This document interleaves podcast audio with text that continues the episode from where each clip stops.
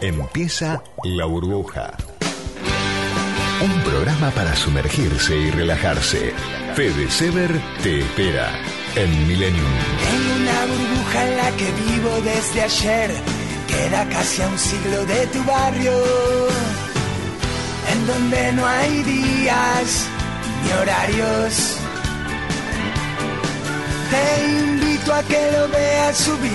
Hola, ¿cómo les va? ¿Qué tal? Buenas tardes. Qué sonrisa me provoca mirar un poco el monitor que tenemos y ver cómo el scroll va pasando las temperaturas de todo el país, ¿no? Por ejemplo, ahora pasa a Corrientes con 26 grados, Ciudad de Buenos Aires casi 24 grados. Recién eh, Chaco y Formosa arriba de los 30 grados. Bueno, no sé, a mí por lo menos me pasa, quizás a ustedes no tanto. Yo creo que a la mayoría sí. Esto de, de que el ánimo más o menos va ajustándose a la temperatura y que el ánimo mejora a partir de que la temperatura sube qué sé yo, eh, es algo que me pasa a mí y ojalá lo compartamos y ojalá tengamos una hermosa tarde. Eh, ojalá ustedes también puedan estar escuchándome desde donde sea. Si puede ser con un verde cerca, algún árbol y, y pudiendo respirar muy de cerca esta, esta brisa que hay en algunos lugares, por lo menos acá en la ciudad de Buenos Aires, hasta que yo llegaba a la radio y, y bajaba un poco la ventanilla del auto y la, la sentía un poco en la cara. Bueno, ese sería casi un estado ideal. Si yo tuviera que, pensar eh, en el, el, estado ideal para, para imaginarlos ustedes del otro lado, y es ese posiblemente, con algún auricular, uno sí, el otro no, eh, con uno de los oídos escuchando la, la naturaleza, los, los, sonidos naturales y con el otro escuchando la burbuja. No tanto a mí, eh, yo no yo soy soy conductor de este espacio, mmm, pero ni siquiera soy el protagonista, ni mucho menos. Hoy me acompaña Jorge, ahí en operación, está Eros Ledesma también la, en la operación, este, perdón, en, la, en la, producción. Eh, son ellos, este, soy yo, son los productores, son ustedes también los que hacemos este programa y son sobre todo los entrevistados. Hoy tenemos del otro lado, ya esperándonos en un ratito nada más y, y ya convocados y con el sí eh, de antemano, porque hacemos una, una producción, una preproducción también, digo con el sí para, para conversar de un montón de cosas, cosas que hacen al, al quehacer cotidiano, al de todos los días, pero no tanto, no tan metidos en lo que nos pasa minuto a minuto, porque eso se lo dejamos, se lo dejamos a otros, y está bárbaro, de, hecho que yo trabajo con eso todos los días, ¿no? También y no está mal, y ustedes se informan todo el tiempo, por supuesto, y, y ahí van este, a la tele o a la radio que informa sobre la actualidad. Acá tratamos de bajar un ratito, bajar un, cambio, un poquito la velocidad. El tono puede ser o no, viste que el tono en radio tiene que ser alto, pero, pero también lo bajamos un poco y escuchamos más de lo que preguntamos. Nos, nos encanta escuchar historias nuevas y nos encanta escuchar gente que sabe, que trabaja en cosas que, este, por supuesto, a vos te cambian la vida y que a ellos les cambiaron la vida. Recién pasaba, este, antes de salir de casa y miraba un poco algunos a unos libros que tenía. A mí me, me, gusta traer alguna cita, algún fragmento, alguna nota. La verdad que no encontré, pero sí me dieron muchas ganas de, después que termino de, de estar con ustedes, de, de zambullerme en un par de libros que tenía ahí. Tengo mucha mucha literatura pendiente, eh, lamentablemente. Eh, me río igual porque digo, hay tanto y hay tanto por hacer que a veces este, pensamos que no nos alcanza la vida. Bueno, vamos a disfrutar de este momento, de esta hora. Vamos a hacer la presentación de la burbuja de hoy. Eh, apenas pasan algunos minutos de las 2 de la tarde, una convocatoria este, hermosa, ¿no? Ustedes del otro lado nos devuelven en, en general eh, cosas muy valiosas a partir de lo que escuchan, se prenden gente de muchos años la que está del otro lado. Nosotros acá respirando, acompañando la, la sobremesa de este sábado, hermoso, ¿eh? En casi todo el país. Mañana no va a estar tan lindo, pero quedemos con lo que, lo que nos pasa hoy. Y, y, ya, eh, presentación, presentación de programa y enseguida la primera de nuestras charlas acá, en esta burbuja especial, sí, especial como siempre, especial de sábado, dale, quédate. Este espacio es auspiciado por... No dejemos de cuidarnos, usemos siempre tapaboca, mantengamos distancia, elijamos espacios abiertos, ventilemos lugares cerrados. Para más información, entra a buenosaires.gov.ar barra coronavirus. Cuidarte es cuidarnos. Buenos Aires Ciudad. ¿Sabías que todos los accidentes por inhalación de monóxido de carbono son evitables? Controla que la llama de tus artefactos sea siempre de color azul. Verifica que las rejillas cuenten con salida al exterior y que las ventilaciones no estén tapadas ni sucias. Y no olvides ventilar los ambientes de tu hogar todos los días. Metrogas, damos calor.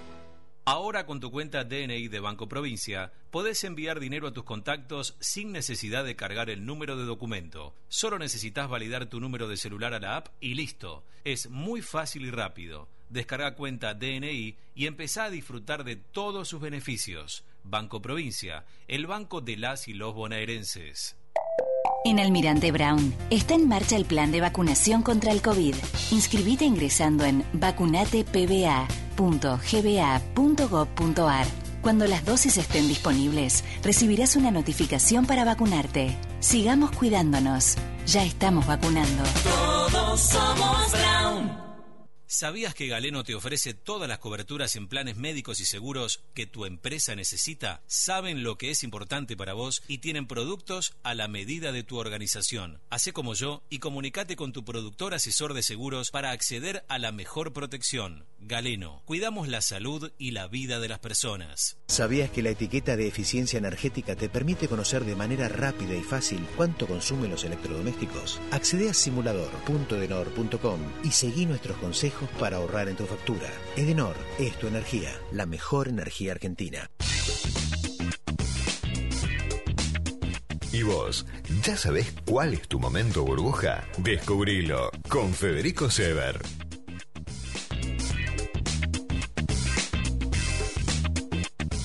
Escuchaba recién el, el- viniendo para acá, ¿no? Eh, a Mónica Gutiérrez y su programa y hablando, eh, entre otros con, algunos políticos, ¿no? Que ahora entramos en una época en la que en la que todos este, to- todos venden, ¿no? Y es, es una imagen que, que hay que vender, que hay que presentarse lo mejor posible, ¿viste? Porque es la gente es la que te tiene que escuchar, tenés que vender un, un discurso, una promesa, un mensaje una ilusión, una fantasía para que del otro lado vaya alguien, pim, nosotros, vos del otro lado y pongas el voto. Es- eso es, es una cuestión que, que, bueno, que después, por supuesto, eh, uno va a poner el voto y después en general acá nos hemos dado cuenta en nuestro país que ese voto que pusiste y, en lo que confiaste posiblemente después no se no se cumple en, la mayoría de los casos lamentablemente viste pero pero bueno eh, como este programa como en este programa en general no no hablamos de, política yo digo pongo eso en- de un lado de la balanza y del otro a, a- a esta mujer con la que vamos a hablar ahora no que que en realidad eh, ella no prometió, pero cumplió, por lo menos en su época de deportista y después también. Eh, me da la sensación de que, de que Romina Platarotti, de ella se trata, eh, esta enorme deportista argentina, primera argentina, primera mujer argentina que compitió en un Juego Olímpico, Barcelona 92. Barcelona 92, mirá vos cuánto tiempo pasó. Eh, el año que viene se van a cumplir 30 años.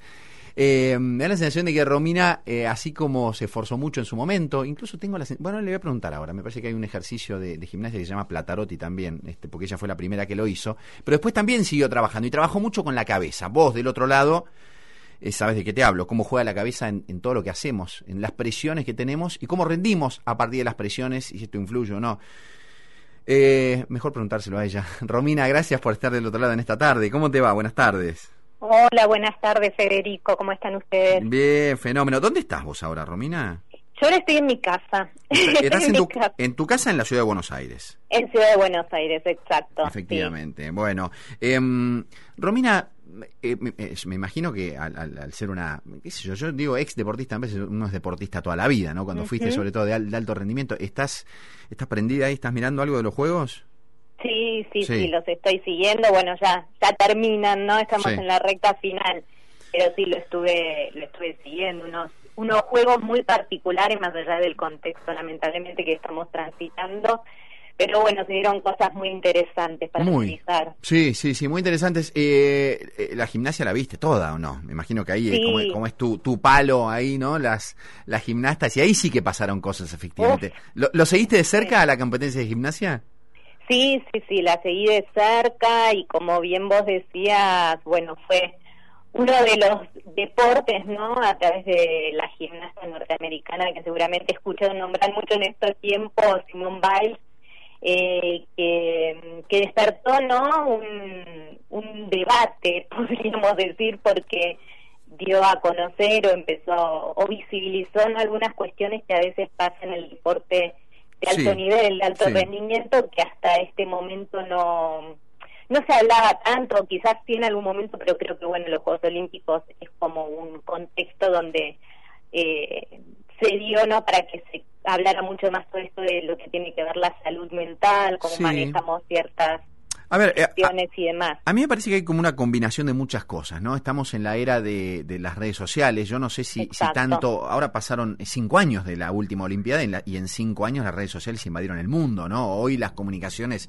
De hecho, que hace, hace dos días, cuando Barcelona comunicó que Messi no iba a seguir, lo hizo a través de, Twitter. Mm. O sea, es decir, las redes sociales ya no son aquello que hace unos años decíamos, es una cosa lateral, mirala, pero, pero no, no le prestes tanta atención. Bueno, le tenés que prestar atención, tenés que separar un poco la paja del trigo, porque hay de todo en las redes sociales también, pero también en los medios tradicionales hay de todo, ¿no? Pero digo, en las redes sociales me parece que están jugando un rol fundamental y ahí es donde también nosotros y cada uno en, en cualquiera de sus actividades no está ajeno. Entonces todo lo que pasa por ahí entra, entra y carga de alguna manera. Lo que vos hablabas de, de Simone Biles, que es una, una, una, fuera de serie, yo creo que, no sé, algunos la, compararon incluso en, la gimnasia como fue eh, Nadia Comaneci, una rupturista en algún momento que marca un antes y un después. Esta mujer, que venía a hacer un, un escándalo en el buen sentido a nivel deportivo en Tokio, no tuvo un buen salto y se plantó. Y una de las cosas, Romina, que dijo eh, es que sentía que tenía el peso del mundo sobre sus hombros y que ese peso fue demasiado y que a ella no le permitía rendir. Ahora, claro, ahí no, eh, vos decías, la verdad que nunca, nunca como ahora se pone en, en juego, se pone sobre la mesa o sobre el debate la presión sobre los deportistas de alto rendimiento. Lo que quiero preguntarte es, vos en el 92, o en, o en, los 90 o a finales de los 80, en tu competencia, vos creo que en el 95 este, largaste o dejaste de competir, digo, ¿sentís que efectivamente en aquel momento la presión no era lo que es ahora sobre los deportistas de alto rendimiento? A ver, em, yo creo que la presión en, en, lo que es el deporte de alto rendimiento siempre estuvo presente, por supuesto que cada cada deportista no tiene diferentes quizás exigencias o también maneras de, de poder manejar este tipo de presiones externas, a veces desde el entorno más cercano, a veces desde aquellos sponsors, a veces, a veces presiones no de, uno mismo haber sido deportista de alto rendimiento y bueno, y uno mismo también tiene que trabajar eh, eh, como a veces muchas sin darnos cuenta, viste, nos presionamos por el resultado, por, por esa cuestión de, de querer rendir, que es parte del deporte de alto rendimiento. Sí es importante, por supuesto, poder trabajarlo para que no nos eh, influya negativamente en el rendimiento, pero por sobre todo en la salud, ¿no? Claro. De, la persona. Claro. Eh, Decime, Federico. No, digo, uno piensa una, una deportista de, de, este nivel, de, de, de Simone Biles, ¿no? La, la, mejor, la mejor del momento. ¿No, ¿No hay un equipo? Me imagino que sí. Eh, vos, Sos, psicóloga deportiva. Digo, el equipo. Eh, ella, ni siquiera en el equipo eh, olímpico de Estados Unidos o gimnasta de Estados Unidos. Digo, ella, dentro de su equipo, ¿no tiene personas que, que se ocupen de este terreno?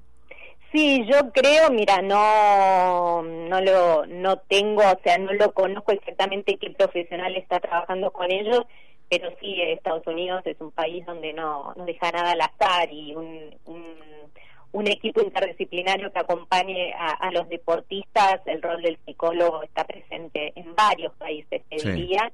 Eh, pero bueno, eh, el tema de las presiones, el manejo de las presiones es real qué es esto. Nosotros, yo como, como psicóloga del deporte y, y trabajo en la clínica también, uno acompaña ¿no? a ese deportista para que pueda manejar de la mejor manera muchas veces esas expectativas ¿no? que hay del otro, de la afuera, eh, para que, bueno, pueda separarla, como también las presiones que ellos mismos se pueden imponer. Pero bueno, eso no quita que muchas veces, a ver, el deportista, porque es una persona exceda ¿no? Eh, la capacidad de poder gestionar estas presiones de manera adecuada y yo creo que en el caso de Simón Biles también como en muchos otros deportistas a veces no es solo la cuestión de presión también pueden estar sucediendo eh, situaciones por fuera no sí, claro. lo deportivo ella ha manifestado que ya no se sentía quizás disfrutando tanto el deporte como como en otra oportunidad eh, creo que también hay que tener en cuenta, y, a mí me pasa trabajando con deportistas, que las presiones es un punto importante a tener en cuenta y que muchas veces, a ver, es importante trabajarlas porque, bueno, es parte del alto rendimiento. eh, porque se hacen presentes inevitablemente, sí, como vuelvo a reiterar, reiterar, está bueno poder trabajarlas, gestionarlas, bueno, esto que vos decías de las redes sociales, que Hmm, directamente, de alguna manera, es una fuente de presión también todo lo que nos dicen, lo que dicen, viste, lo que esperan. Totalmente, totalmente. y- Eh, y, además, este, eh, eh, eso es inmanejable para, para nosotros, Total. ¿no? Para, para, para uno, para la persona. Ahora, eh, Romina, eh, y le digo a la gente que se está sumando, ahora estamos hablando con Romina Platarotti, una deportista olímpica argentina, gimnasta, este, ya retirada y ahora es psicóloga deportiva. Vo- Vos cuando trabajás desde, desde la presión, desde la mente, desde el temperamento con estos deportistas, porque si uno trabaja desde el deporte a nivel amateur, Sí. y, y trabajas con los chicos, y, chicos, sacate la presión, ganar o perder, en definitiva es lo mismo, divertite, jugar. Ahí, a nivel olímpico, e- ese es un campo que no hay duda, ahí se va para ganar, digo, todo bien con la diversión, pero ya es, es, e- es otra cosa, es otro universo, me parece, digamos, la, la escala eh, ya es otra, ahí es ganar, sí o sí. Entonces, ¿cómo, si la presión justamente es ganar y siempre tratar de ser el mejor, el uno, ¿desde dónde despejas presiones? Sí, mira, una cosa, un paréntesis me parece, Federico, que, que es interesante que hablamos no de alto rendimiento, pero yo te puedo asegurar Sí. que hasta en, en el deporte a veces a nivel más recreativo, eh, que uno dice, No, pero eh, muchas claro. veces el contexto del entorno ah, genera una presión Sí, sí, a sí, niños, familias, Sí. que, que bueno, que viene muchas veces de parte de los adultos lamentablemente, que, que hay que trabajarlo mucho también porque bueno, muchas veces lleva a lo que es la deserción del deporte y no porque no les guste la actividad en sí. Pero esto que vos decís del alto rendimiento es verdad, a ver, uno entrena eh, para rendir al máximo, Al máximo, nivel sí. Y el físico como la mente está eh, ver, eh, exigida al máximo. Eh, desde mi lugar, a ver, eh, yo te puedo decir que me parece lo más importante es trabajar con esta persona que hace deporte en, en poder despejar de algunas, eh, muchas veces esto, ¿qué tiene que ver las expectativas de los otros, no? Con, con lo que ellos sí se plantean como objetivo. Ah, bueno, está bien. No, que, a ver, que el objetivo es muy variado. Hay aquel deportista que llega al Juego Olímpico y ya es un logro súper importante más allá de eh, el rendimiento que después tenga que, que también lo va a ir a buscar. Hay otros deportistas como en el caso de Simone Biles que estaban todas, por decir entre comillas, las fichas puestas en que ella sea la campeona olímpica. Ella Claro. ya lo había sido en los Juegos de Río pero mm, me parece que ahí también hay que trabajar mucho lo que es la presión interna, ¿no? Esto de que a veces el, el no fallar, el, el eh, eh, tengo que ganar a, a cualquier costo, es un trabajo de un proceso interno mucho con esa persona que hace el deporte y después poder despejar todas las las expectativas o presiones externas que ya le corresponden a los otros y que está bueno uno aprender, ¿no? De a poquito a, a no hacerse cargo, porque ahí sí te cargas esa mochila que, Sí, que bueno, Simón en pero- algún punto describió. Es muy difícil. Acordate, ¿eh? Romina, que ahí, ahí hay, hay también mucho dinero en juego, muchos Totalmente. sponsors en juego, tenés, tenés a tu país, tenés a los Estados Unidos, Todo. nada menos. Digo, Sí, es difícil, Estados ¿no? Unidos, sí, Estados Unidos, a ver, es un eh, la Federación de Estados Unidos era un es un a ver hablo acá de gimnasia pero pasó con Naomi Osaka también la tenista que Claro. afectó de la presión eh, Sobre todo que también, viste, tenés la sensación que en algún punto, ¿no? Eh, La, la- la famosa Guerra Fría se juega en todos los ámbitos. In- incluso es a ver quién, si, si saca más medallas Estados Unidos, o, o- o saca más China, o saca más Rusia. Ahí también, inevitablemente, digamos, también pasa por ahí. Sí, es que llega un momento, y te lo digo desde estar adentro, no en algún momento como hoy acompañando a los deportistas, que lo bueno es que ellos puedan preguntarse a ver por qué elegí este deporte, Claro. por qué lo hago y para quién lo hago, porque Eso. lo importante es que lo hagan para ellos, ¿no? Exactamente. Bueno, pero Eh, pará, a ver, no, no llega un punto. Yo quiero preguntarte, a ver, eh, esta, esta pregunta es muy simple. ¿Es, eh, ¿Es sano para la salud y para la mente el deporte de alto rendimiento? Mira, bueno, es un dilema, ¿no? Yo creo que el deporte de, de alto rendimiento no lo podemos comparar con, con lo que es eh, la promoción, ¿no? De la actividad física Claro. eh, eh, ah, eh, como como resultado no que nos lleve a lo que es la salud Sí. a ver el deporte sí por supuesto es salud es importante yo creo que para que todos hagamos actividad deportiva, pero el alto rendimiento ya es otra cosa, donde esto que decíamos, el físico a veces se compite con lesiones, con dolores, donde muchas veces la carga de entrenamiento también puede llevar a un agotamiento a nivel mental Totalmente. O, exigencias no muy extremas, pero acá yo desde el, mi lado de, profesional hoy de la salud mental creo que también, creo, no estoy convencida que hay formas y formas de acompañar a un deportista que hace alto rendimiento o dejarlo no al azar eh, bueno, que entrene y no me importa mucho cómo hmm. está físicamente ni mentalmente, lo importante es que sea un robotito, ¿no? Que gane la medalla y listo, o ver cómo lo acompañamos para que, si bien tiene niveles de exigencia muy altos, a ver, cuidar de su cuerpo, cuidar de su mente, escucharlo, saber qué es lo que quiere yo soy de la idea que la medalla a cualquier costo no, vale la pena. Me, gusta, me gusta eso que decís. Vos sabés que, mira, dos reflexiones a propósito de esto, de esto que vos comentás. Hace, hace mucho tiempo hablaba con un, un preparador físico de un equipo de primera división de fútbol y él lo que me decía es a propósito de esto y de cómo se exige el físico en los deportistas de alto rendimiento, él me decía, mira, estamos mucho más cerca de la lesión que de la salud. Es decir, esto, esto que vos planteabas, ¿no? Digamos, se lo exige al máximo, casi al borde de que se pueda romper un ligamento, un menisco, es decir, al límite, porque al límite es donde, donde a mejor rendimiento o a mejor resultado puedes llevarlo, bien al límite, pero el límite es muy cerquita de pasarte de rosca y provocar una lesión, ¿no? Y, a propósito de esto, también un entrenador de, tenis alguna vez me decía que la... Él me decía, mira, entre los 20 primeros, más o menos son todos parejitos, ahí la cuestión es, es la mente. El que, tiene, el que tiene un poquitito, el que tiene esa tuerca girada apenas dos milímetros a la derecha y es más fuerte a nivel mental, ese es el que le va a ganar al otro, ¿no? Fíjate vos cómo, cómo es cuerpo y mente en una, en una comunión, pero, pero en otra escala, casi, casi como si no se tratara, como decías vos recién, del deporte, tal como lo conocemos nosotros, del deporte eh, para, para que mejore la salud.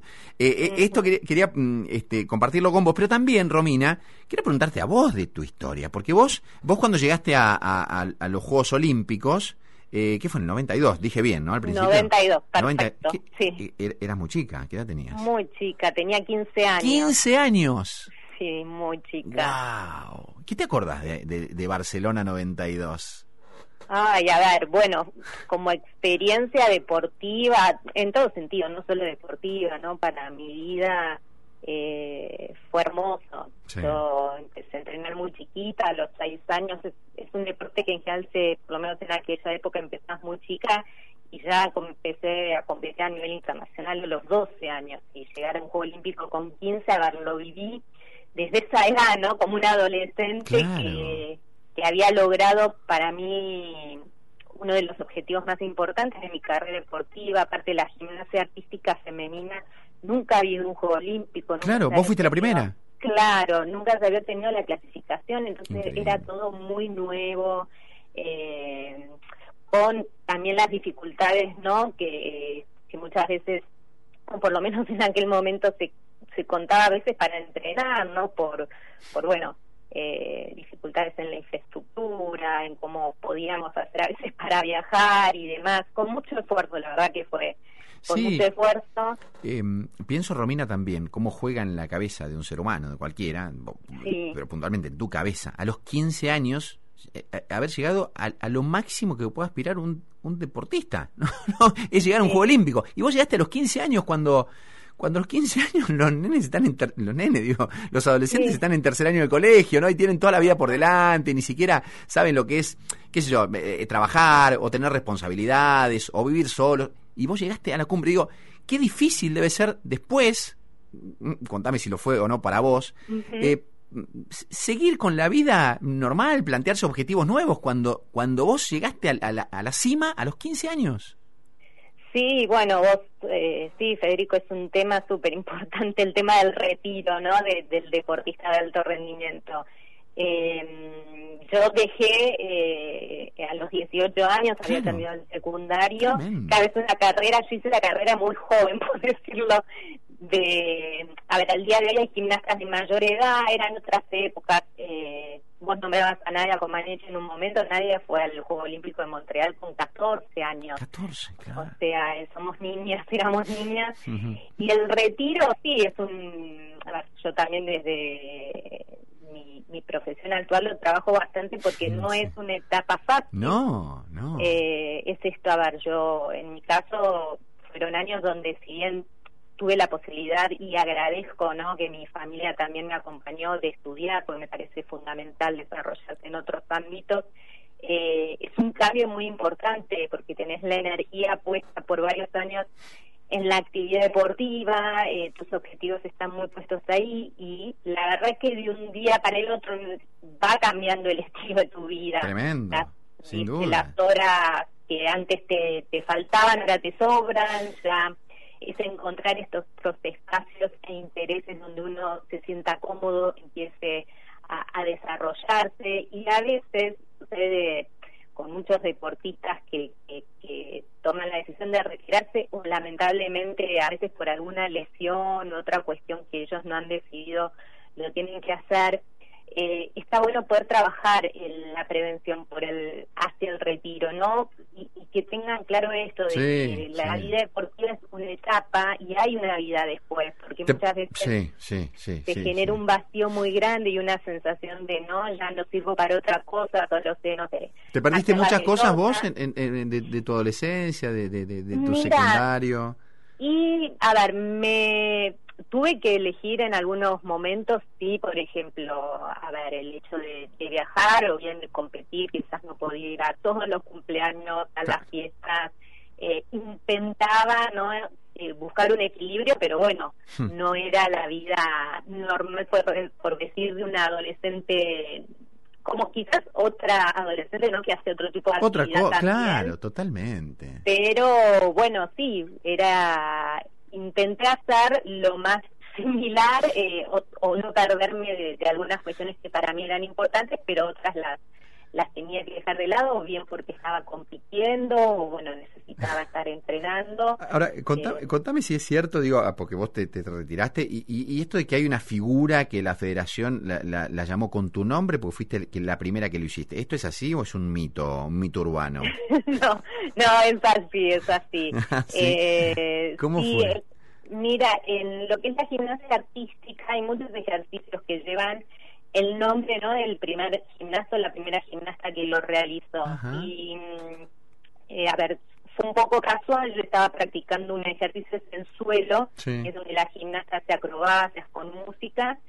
Eh, estaba practicando un ejercicio ya conocido con mi entrenadora y empezó a surgir no un ejercicio nuevo que que creímos, porque a ver, vos tenés que presentar el ejercicio en un torneo mundial o, o en Ah. un olímpico para que lo que es la Federación Para que se valide. de Gimnasia, exacto, lo evalúe y diga, a ver, sí, puede estar en el código de puntuación o no. Bueno, yo lo, lo presenté en el mundial previo a los Juegos Olímpicos, que necesitaba clasificar, eh, que fue en el año 91, ahí lo presenté y bueno, y consideraron que, que sí, que era para, para que esté en el código de puntuación, le dan un valor y bueno, lleva el nombre, ¿no? De, de la gimnasta que lo hizo por primera vez y bueno, ahí está el Platarotti. Qué bra... ¿Y, se- lo, lo siguen haciendo las, las chicas, las colegas? ¿Lo hacen? Mira, algunas sí, ahora no lo estoy viendo tanto, pero sí está y en alguna oportunidad lo he visto. No lo vi en este juego, pero pero sí, a ver, Pero está. para, para realizarlo, sí, exacto. Qué grande. Eh, Romina, qué gusto charlar con vos. La verdad que, que me encanta. Ahora los juegos se están terminando. Por supuesto, vos lo seguís de cerca. Vos sos psicóloga deportiva. Yo digo a la gente que, que- que se, se suma ahora y que, que- que quiere saber con quién estuvimos hablando. Es Romina Platarotti.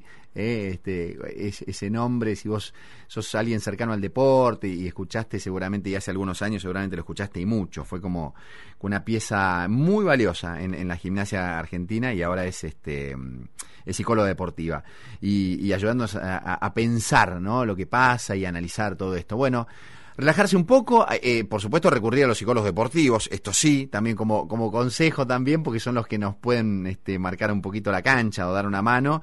Así que este, seguiremos charlando contigo cuando, este, cuando, cuando la presión lo requiera, Romina, seguramente. Cuando quieran, un placer, Federico, Mm. y esto que vos decís, es, es bueno esto que, que se abra la reflexión, Sí. a, a pensarlo, eh, y es de tener en cuenta, bueno, básicamente que, que cuando uno ve, ¿no? sobre todo en los Juegos Olímpicos, a los deportistas de tan alto nivel, saber que tienen sus emociones, sus son personas como todos, todos tenemos nuestras cuestiones, ¿no? Pero que el aspecto, la salud mental es fundamental, si no hay salud mental, no hay salud, como dijiste, somos eh, cuerpo y mente, espíritu, alma, ¿no? Entonces está bueno tener en cuenta todos los aspectos. Sin duda. Romina, gracias, gracias por el no, tiempo. Gracias a ustedes, un placer.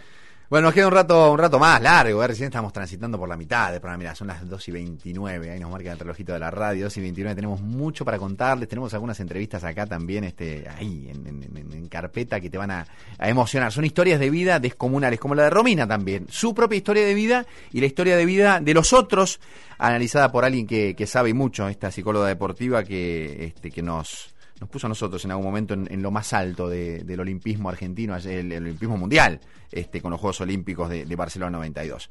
Quédate con nosotros, eh, nosotros te hacemos compañía, vos a nosotros también, por supuesto, son las dos y media de la tarde y enseguida seguimos, dale.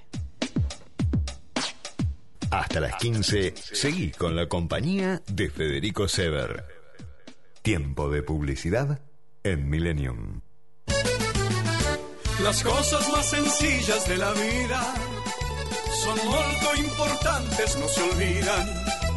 La pasta del domingo, la alegría y el aroma pomarola en la cocina.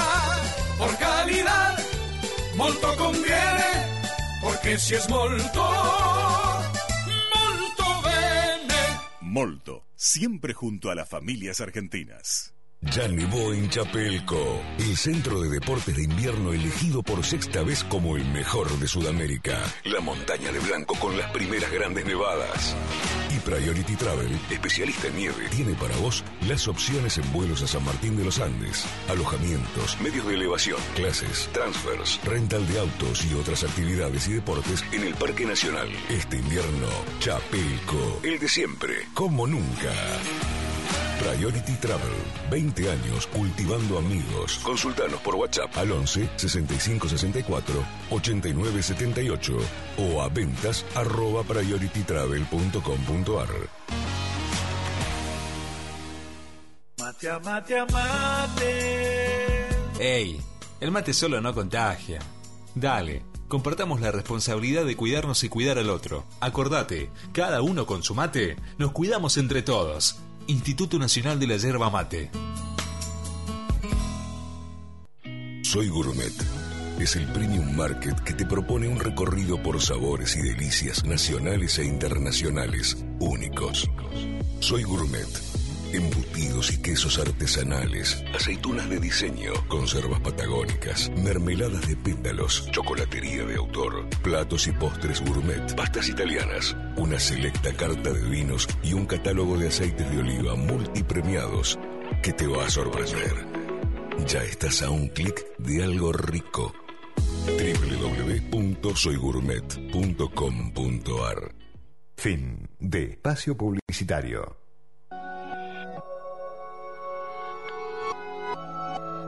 Millennium 106.7 Entre la realidad y el deseo.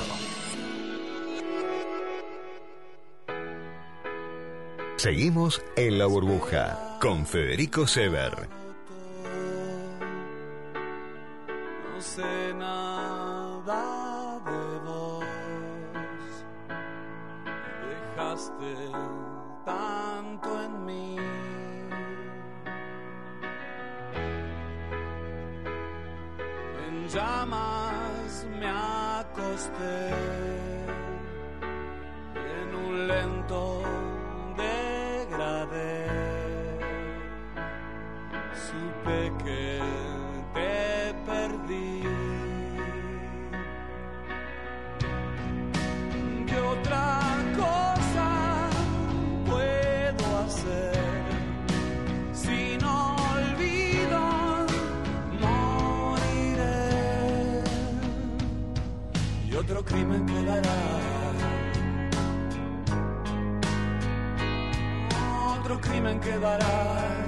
sin resolver.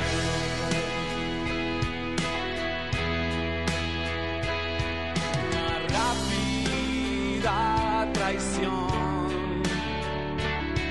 Salimos del amor. Tal vez me lo busqué.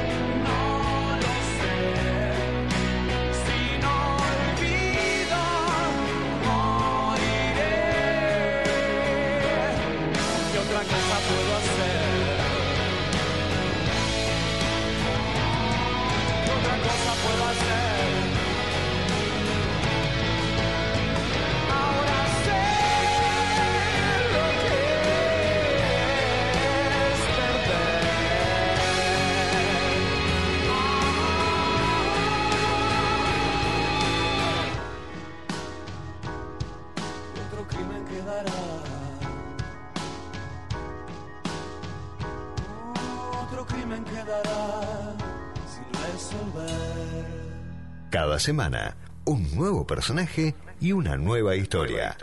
Métete en la burbuja con Federico Sever.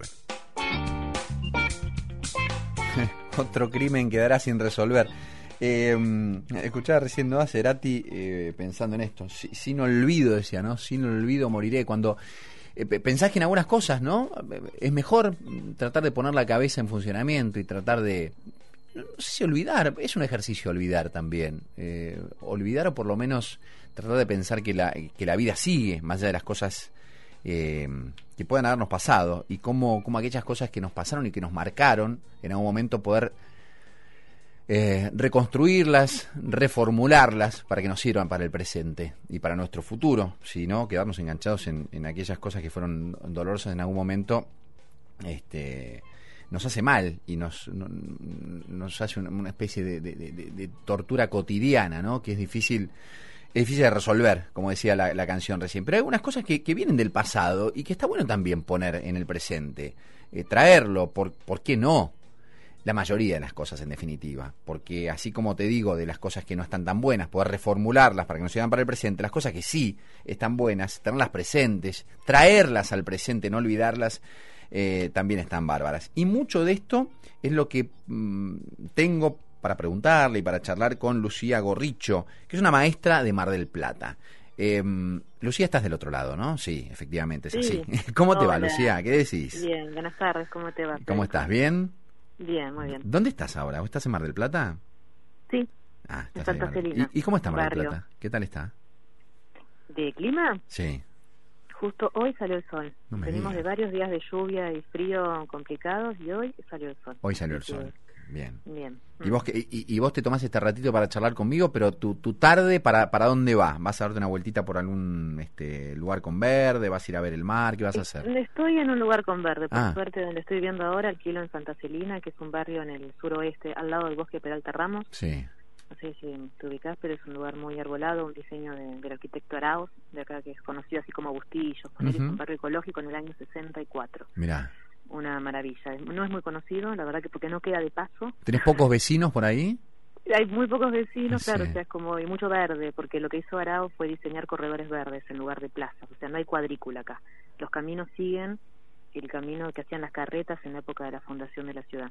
No hay cuadrícula, que eso es genial, porque la cuadrícula lo que hace no le importa si hay un arroyo, si hay una sierra, si hay Claro, nada. claro, mirá La- Las calles van, es una cuestión de organización de cañerías y de control social más que otra cosa. Lo que hizo Arau fue respetar las calles como corresponde y después trazó terrenos grandes para vendérselos a, a estudiantes de arquitectura y arquitectos a condición de que a, de- a bajo precio a condición de que respeten el, el diseño del barrio y se respeta Se así respeta. que bueno por esas cosas de la vida Qué estoy bueno. acá porque tengo una amiga viviendo en la esquina No, pero pará, pará. No, no. pero Yo, yo me imagino que, que- que en, este, en este ámbito que me describís no te llevaron las cosas de la vida. A vos te llevó una elección ahí. Ahí no vas de casualidad de rebote, ¿no? Vos elegiste es, es- ese lugar para vivir.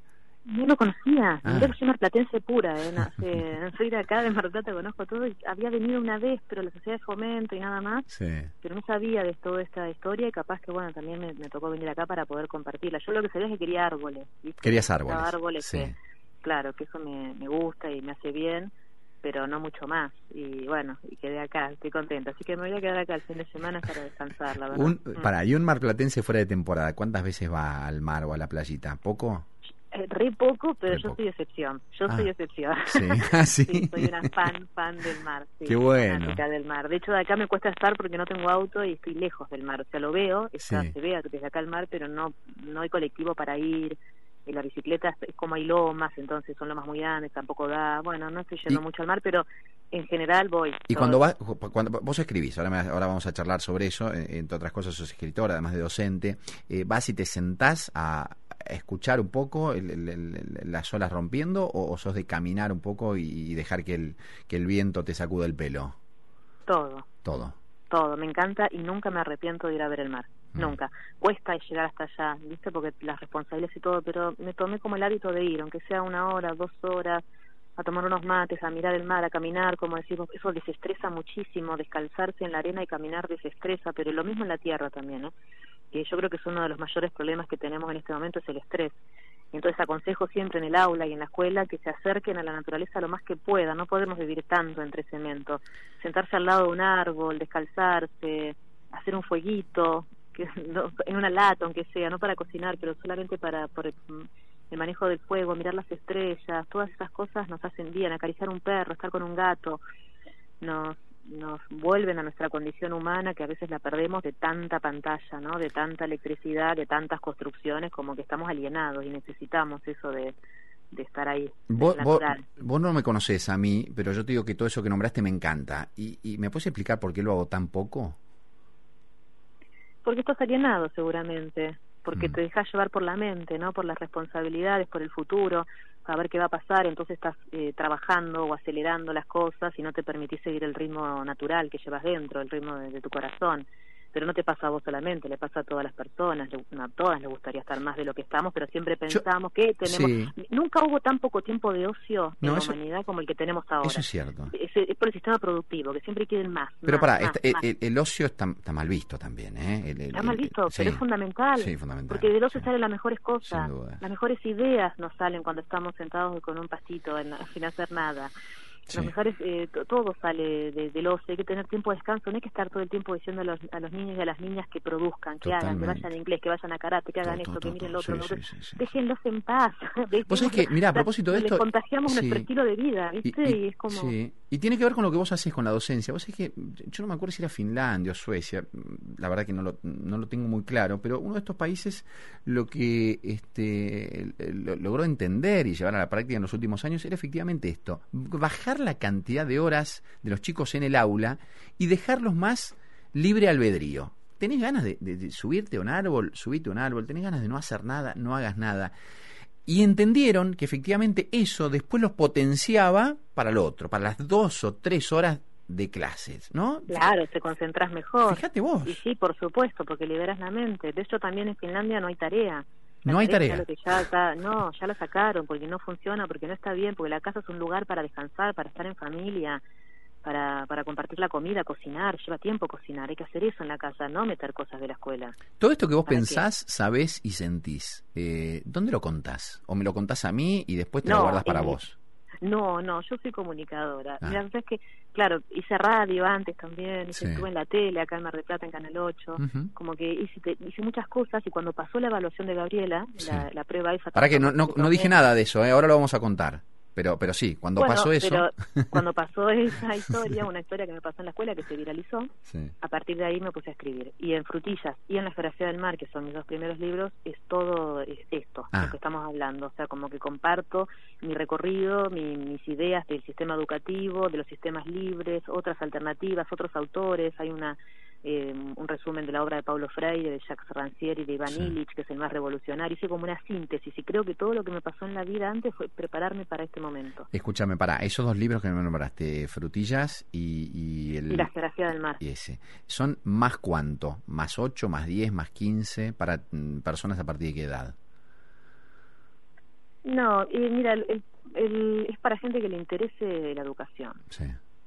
Eh, no, es para, es para adultos. Es para adultos, sí. En realidad, Frutillas está dedicado a mis estudiantes, porque en realidad lo que me pasó es que yo estaba dando clase cuando escribí Frutillas y cuando me viralicé, en realidad, que estaba en los medios y todo, y me hacían preguntas en el aula y yo no podía perder tiempo de, de contándoles mi vida o lo que a mí... Entonces yo tenía que seguir dando geografía, ¿no? ¿No viste? Como que seguí, seguí trabajando como... Pará, hagamos una Pero- cosa. Pará, pará, pará. pará, pará. No, no avancemos más porque, pará. ya, Romina, este, este, estoy hablando con este, Romina Gorricho, maestra Mar No. Lucía, Lucía, Lu- Lucía. Lucía, ¿por qué Gorricho. dije Romina? Una- la Lucía, Lucía Gorricho. Lucía, eh, eh, eh, punto acá. Contame la, la historia, esa historia que ah, no sé si te cambió la vida o no, qué sé yo. Es una historia que a vos te hizo muy conocida eh, en- en- para el gran público. ¿Qué pasó? Pasó que me citaron a tomar un examen en una mesa de una escuela que yo recién entraba a trabajar como suplente, no, no, no conocía la escuela, recién empezaba a trabajar y en esta mesa de examen había una sola estudiante que si yo la desaprobaba repetía. Y yo no la iba a desaprobar porque no, no podía cometer una injusticia más sin saber qué le habían enseñado, qué había aprendido y sabía que estaba en situaciones de desfavorabilidad, porque me lo había dicho el director. Y entonces le hice preguntas sobre los saberes previos del programa, porque yo le dije que tenía toda la voluntad de aprobarla, pero que necesitaba que escribiera algo y hasta que muchas cosas no sabía, pero hasta que les pregunté por las frutillas, la producción de frutillas, y eso sí sabía un montón porque resultó que trabajaba en un campo desde los cinco años, cuando llegó de Bolivia. Mira vos. Y entonces ella me preguntó si podía escribir sobre Bolivia y le dije que sí, porque Bolivia era parte del programa, era geografía de América, lo que yo tenía que evaluar. Ajá. Dentro del programa están las actividades económicas. Ella podría haber hablado del petróleo, podría haber hablado de la minería, podría haber hablado del cultivo de la soja, podría haber hablado de ganadería, pero habló de frutillas porque era lo que ella conocía. Y escribió seis hojas de los dos lados con una letra muy clara, muy prolija y un relato muy coherente, muy interesante, que me encantó, la probé y le pedí permiso para compartir su, su evaluación en Internet. Yo tenía un blog en ese momento que no lo leía nadie y mi blog pasó de 200 vistas a 300.000 en una semana. Lo hicieron noticias, medios de todo el mundo, de Argentina, pero de casi todas las provincias y de, de un montón de países del mundo que me llamaban.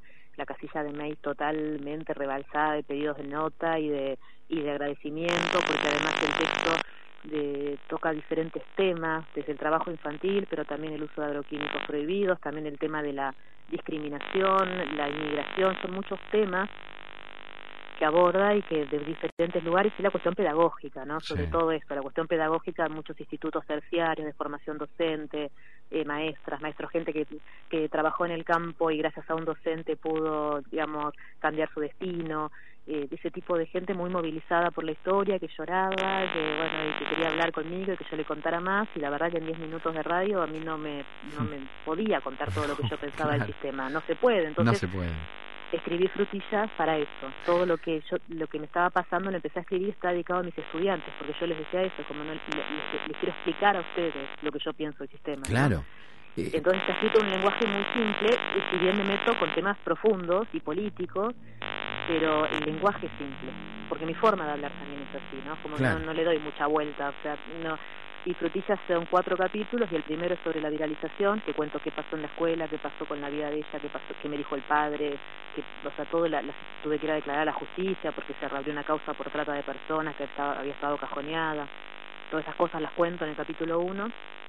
Después el capítulo 2 son estrategias didácticas diferentes, o sea, Sí. porque no es la única evaluación especial que tomé, yo había tomado otra, esta fue la única que se hizo viral. Claro, claro, Y esta, claro. y esta fue la única que pasó que Gabriela tiene un don particular que escribe muy bien, porque Ah, logró, sí. claro, porque ella logró sensibilizar a un montón de gente que vio- vimos imágenes con su relato, te imaginas el campo, No, te mete ahí adentro, claro, claro. te mete ahí adentro, y lo mismo Sí. te, te lleva a Cochabamba también, entonces lo lleva a Bolivia, te hace viajar, y eso es un don que ella ni sabía que tenía, nadie sabía. Eh, y me- se dio, el, sí. perdón, que te- lo último, pero Dale, se dale. dio la capacidad de Gabriela de escribir y mi capacidad de sostener el relato en el tiempo, por lo que, que ella dice es verdad. Dos cosas no- para, para- no- para preguntarte, ¿no? Eh, uno, s- ¿seguís en contacto con Gabriela? ¿Sabés qué es de la vida de ella? Porque esta historia pasó hace cuánto, ¿cinco años? Sí, seis. Seis Eh, años. a ver, 21, no, cinco. Cinco años. mirá. ¿Sabés Sí. qué pasó con Gabriela? ¿Qué es de la vida? ¿Qué hace hoy? ¿Qué, qué- Eh, ¿Dónde está? Sí, sí, sé, pero no quiero contar. Bueno, no, no, no, no importa, no, no, digo, pero estás, No, estás porque- como en contacto con ella. Con ella, con, con ella y con el padre, la fui a visitar muchas veces. Al Perfecto. principio no encontraba a nadie, después volví. No, tengo una, es amorosa, Me tengo una relación espectacular. Sí. Ya terminó el colegio, eh, nada, sí, ahí es amorosa y trabaja. Otra, otra cosa que, que vos sabés que escucho ahora, ¿no? Y, y puedo pensar en, en docentes que nos escuchan o, o en gente que, que es mm, em, por ahí, este, quizás, eh, no, no sé cómo llamarle, pero digo, gente que, que se apega mucho a, lo legal o a lo que corresponde hacer, ¿no? Y te dicen, pero mirá, la verdad que la evaluación iba por otro lado. Si ella no sabía los contenidos, no tenías por qué haberla aprobado. ¿Qué, qué responde frente a este argumento? Sí, es el argumento de la burocracia, Sí, ¿no? El de sí. seguir la norma y las leyes y lo punto y coma como dé lugar, por más que sea arbitrario, por más que sea absurdo, no importa. Mira, yo lo que te digo es que cualquier no sé, cualquiera, pero muchísimos estudiantes pasan sin saber los contenidos. Claro. Los contenidos son un choclo enorme que nos, nos ponen con expectativas y que después te encontrás con realidades que no saben leer ni escribir. Seamos sinceros, sinceremos no. ¿Entendés? Eso es lo que yo decía, es como, no es que Gabriela eh, por ahí no debería haber pasado, ninguno, ninguna de los que estaban, eh. Si yo te pregunto a vos la misma pregunta, si no tenés Google a la mano tampoco podés contestar y tenés Claro, aprobado geografía claro. tercero. Entonces, no pasa por ahí los conocimientos, hay que evaluar otras estrategias, hay que evaluar las habilidades más importantes, las que nos van a servir en la vida. La pregunta, ¿esto para qué sirve? Tiene que tener una respuesta. Basta de enseñar cosas sin sentido, no hay más tiempo que perder. Tenemos que dar herramientas en la escuela que les sirvan para resolver mejor su vida y poder ayudar y aprender en familia. Eso es lo que hay que hacer, no memorizar datos, basta de arrebatar la cabeza con información. Eh, Lucía, por ahí. s- sabés que sabés que es una este, es, es una casi si, si vos te, te planteas esto como una batalla, no creo que, que no creo que lo sea, no creo que lo hagas, pero es es, es imposible, es, es titánico esto, digamos, voltear o pelear contra una burocracia este, de, de muchos años, de mucho tiempo, una estructura tan rígida en todo sentido, pero en la educación también. Es muy difícil, me parece bien que vos, en algún punto, vos y seguramente un montón de gente y un montón de docentes, ¿no? Que, que Vos pongan... y cuántos más, como Vos y cuántos más, claro, que-. Claro.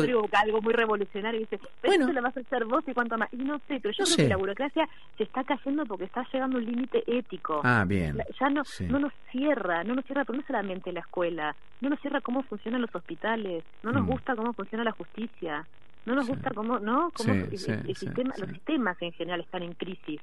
Entonces hay que aprovechar, o, po- o podemos re- eh, emparchar, que hay gente que quiere hacer eso y lo hace todo bien, o podemos con esos pedazos construir cosas nuevas. Claro, pero quizás, No bueno, se trata, sí. llama falta, no se trata de romper estructuras, sino de saber qué hacer con los pedazos. Con los pedazos, hay, que, sí. hay que pensar en escuelas libres, en escuelas más interactivas. Bueno, y el Estado irá poniendo sus trabas, porque no le- la escuela no está hecha para ser seres libres, está hecho para ser seres obedientes. Nos Sí, pará, yo, para eh, Lucía, pará, pará, pará. Yo tengo una, una nena, Juana, que, que acaba de empezar el primario, seis años. Y vos me estás poniendo acá, digo, yo, ¿qué, qué hago? ¿Viste? Y, y encima, nada, va a la escuela y tuvo mucha presencialidad en la escuela y todo. Yo, por supuesto, que afuera de la escuela trato de, de ser el, el papá que la lleva a, a hacerse un picnic y a, y a disfrutar de- del aire libre y la, la llevo a ver un atardecer y después la llevo al, al campo a visitar al abuelo que vive en, en- en la provincia de Córdoba. Y trato Claro. de hacer esas cosas. Ahora, Pero eh, no puede recaer en vos, tiene que ser una política más general, porque Sí. si no, tu nena lo puede recibir porque te tiene a vos como papá y hay otros niños y niñas que no. Y esa es la injusticia. Cuando evaluamos a todo el mundo por igual, estamos cometiendo una injusticia porque hay gente que tiene la ayuda en la casa y tiene conexión a internet y tiene biblioteca y hay niños y niñas que no que no tienen nada y ni siquiera los padres a veces están, o están pero tienen alguna adicción muy fuerte, o están en- con problemas muy graves. Entonces, ¿cómo vamos a tomar la misma prueba a todo el mundo? ¿Por qué no se tiene en cuenta la particularidad? ¿Por qué se nos educa como si fuéramos la misma cosa en lugar de pensar en, la, en el potencial que tenemos cada persona, Sí. y cada, cada individuo, ¿no? Eso es lo que hay que... eso, por, por ahí hay Eso es un nuevo, es Eh, un nuevo modelo. Yo, yo mm. me doy cuenta que, pero no quiero, es que no quiero eh, poner parches a lo que hay. Me parece que es momento de que pensemos en alternativas y nos animemos a soñar y después vemos, ¿no? Es como decía, hay un geógrafo que dice, "O- construí castillos en el aire y después poner los cimientos. ¿No? Como, sí, por Claro, es- supuesto. Está bien. Vamos Bueno, en vos, vos, sos una, una, por lo menos rupturista y está bien, y vas como, como tirando tus semillas y van, a- van prendiendo, en algunos lugares van prendiendo. Vos ¿Qué que te nosotros... parece? Sí, estoy contenta. Ayer salió la nota esta, este el texto, la evaluación, en un diario griego. No, eso es genial, eso es extraordinario. Fíjate vos. ¿qué idioma- qué Te- idioma te- existe? te- tenés fuerza en tus brazos para tirar semillas, las tiraste lejos, ¿eh? Se han prendido en un diario griego, ni, griego, ni más ni menos. Ahora, eh, vos no sabés que nosotros... yo, ¿viste? Eso Sí, también es la sí, gente. Yo la no gente. por tomar una evaluación nada más. Por eso es como dicen, lo viralizaste. Y yo no lo viralicé, No, yo lo subí a mi blog. sí. Después de mi, blog, mi Facebook tenía. Ahí está, y ahí se, O sea, se es ramificó. como- y se Sí. ramificó. Eh, vos sabés que a nosotros acá en el, en el programa nos acompañan los, los, los buenos amigos de RIMAX, ¿no? Ellos están en el negocio inmobiliario y ellos en, en RIMAX este, tienen un un- un eslogan que es este mudate a la vida que querés. Es RIMAX, mudate a la vida que querés. Vos me contaste al principio de la charla que, que estás en un lugar lindo, lleno de árboles y que te vas todos los días al mar a caminar un rato, a, a meterle un poco el salitre a tu, a tu piel y un poco de viento a tu pelo. ¿Tenés vos esa vida que querés? Si tengo que, Esa vida, la vida que vos querés. sí, Sí. creo que sí. Sí, estoy muy agradecida con la vida. Soy- Pasan cosas igual, como todo el mundo. Vos decías, ¿yo qué hago con hija? ¿Y vos sabés qué hacemos al final todas las personas? Lo que podemos. Siempre hacemos lo que podemos, no hay que exigirnos tanto ni exigirnos más. Hacemos lo que podemos con lo que tenemos. Lo que pasa es que tenemos que tener la voluntad de querer siempre estar aprendiendo más y de tener siempre la cabeza abierta para ideas nuevas. A veces nos chocan las ideas nuevas porque, claro, venimos moldeadas, con las cabezas moldeadas, pero hay que abrirse, no, no gritar, no imponer, ¿viste? Y además que de última es mejor ser feliz que tener razón. Tampoco ando, queriendo, ando por la vida queriendo convencer a la gente de que se puede vivir de otra manera. Sí. Yo intento vivir de otra manera y eso me parece que es un poco de ejemplo, un poco de idea que por ahí inspira, pero bueno, tampoco hay que insistir, ¿no? Y convencer como hacía antes, un momento que yo era más militante, ¿viste? Estaba ahí como queriendo decirle a la gente lo que tenía que hacer. Ahora ya no, hacemos lo que podemos. Ahí me manda, eh, ahí me manda este Mara, me manda este esto que vos dijiste de los cimientos abajo de los castillos en el aire es de, es de George Bernard Shaw, esa esa frase. Ah, Este, gracias. Viste que nos escuchan y, y nos complementan todo. Mara que está muy atenta también ahí. Eh, la verdad que, que es un placer. Yo me quedaría charlando mil horas con vos, este, pero bueno, si andás por Buenos Aires en algún momento te venís a la radio, eh, está buenísimo.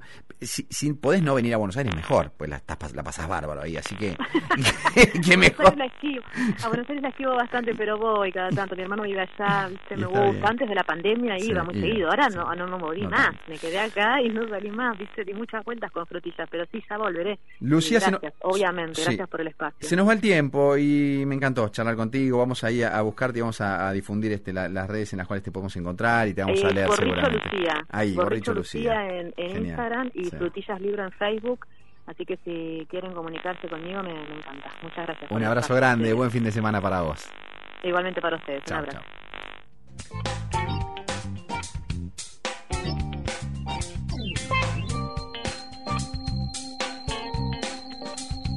Cada semana, un nuevo personaje y una nueva historia. Métete en la burbuja con Federico Sever. Qué lindo, qué placer. Bueno, ya se nos fue, se nos fue así el programa, se, se me fue en- entre los dedos así. Me encantaron las dos charlas divinas. Yo a veces no le pongo mucha expectativa en la previa y después salen. Y hoy salieron bárbaras las dos.